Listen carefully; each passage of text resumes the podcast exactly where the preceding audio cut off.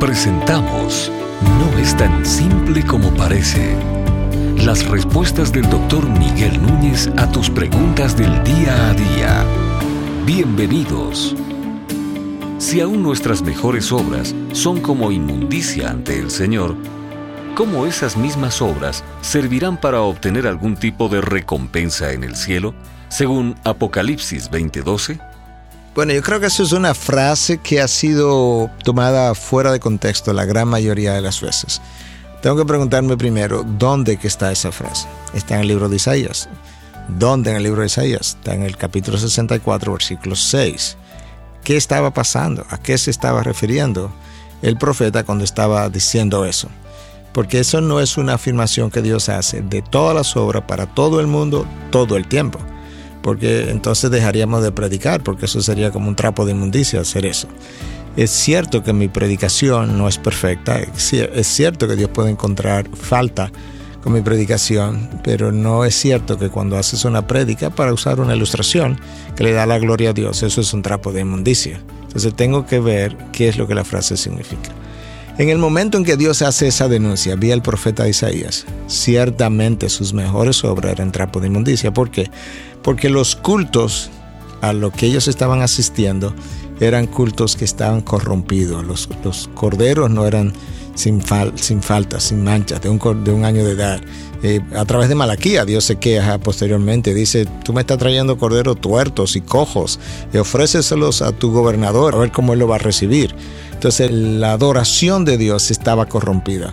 Habían hombres que estaban haciendo eso en el templo y al mismo tiempo estaban adorando dioses paganos. Entonces, tus mejores obras, que son las obras de adoración en el templo, son como trapo de inmundicia. De hecho, Dios dice a través de Jeremías, ah, si apareciera alguien que me cerrara las puertas del templo, que tú vienes aquí, dice, el templo del Señor, el templo del Señor, el templo del Señor, como si el templo fuera una gran cosa para ti, cuando tú lo corrompes. Lo corrompes no solamente con tu sacrificio, lo corrompes con el estilo de vida que lleva, ah, que era un estilo de vida completamente corrupto. Entonces Dios le está hablando a esa generación acerca de lo que estaban haciendo y por eso estaba deseando incluso que alguien cerrara las puertas del templo y que, que era mejor eso, que no ofrecieran ningún sacrificio. Dios le dice tempranamente, revela a través de Samuel, que es uno de los de los primeros profetas que tú puedes encontrar en, en, la Biblia y dice que obediencia quiero y no sacrificio. Entonces el pueblo estaba viviendo desobediencia y al mismo tiempo ofreciendo sacrificio.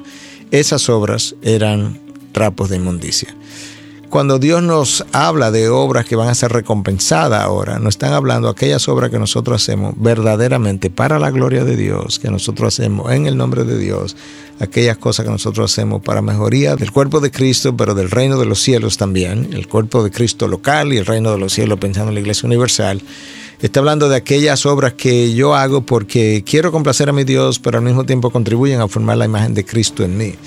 Eh, aquellas obras que yo no hago por egoísmo, aquellas obras que yo hago cuando pienso en el hermano primero antes que a mí mismo, aquellas obras cuando yo trato de amar a mi esposa en mi limitación, pero trato de amarla incondicionalmente, cuando estoy tratando de amar a mis hijos de la misma manera, cuando estoy tratando de vivir sacrificialmente, no para ganarme la salvación y no ni siquiera para que me recompensen, sino porque yo quiero complacer a mi Dios y porque entiendo que Él merece lo mejor de mí, merece el mejor sacrificio todo eso va a tener una recompensa. Pablo le dice a los corintios que en su primera carta, capítulo 15, que no os preocupéis porque vuestra labor no es en vano, vuestra labor está siendo observada desde los cielos.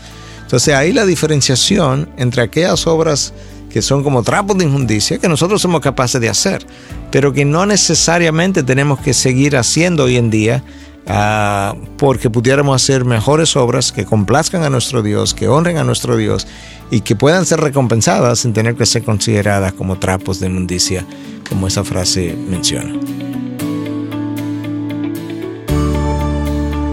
¿Estás pensando en algún tema que no es tan simple como parece?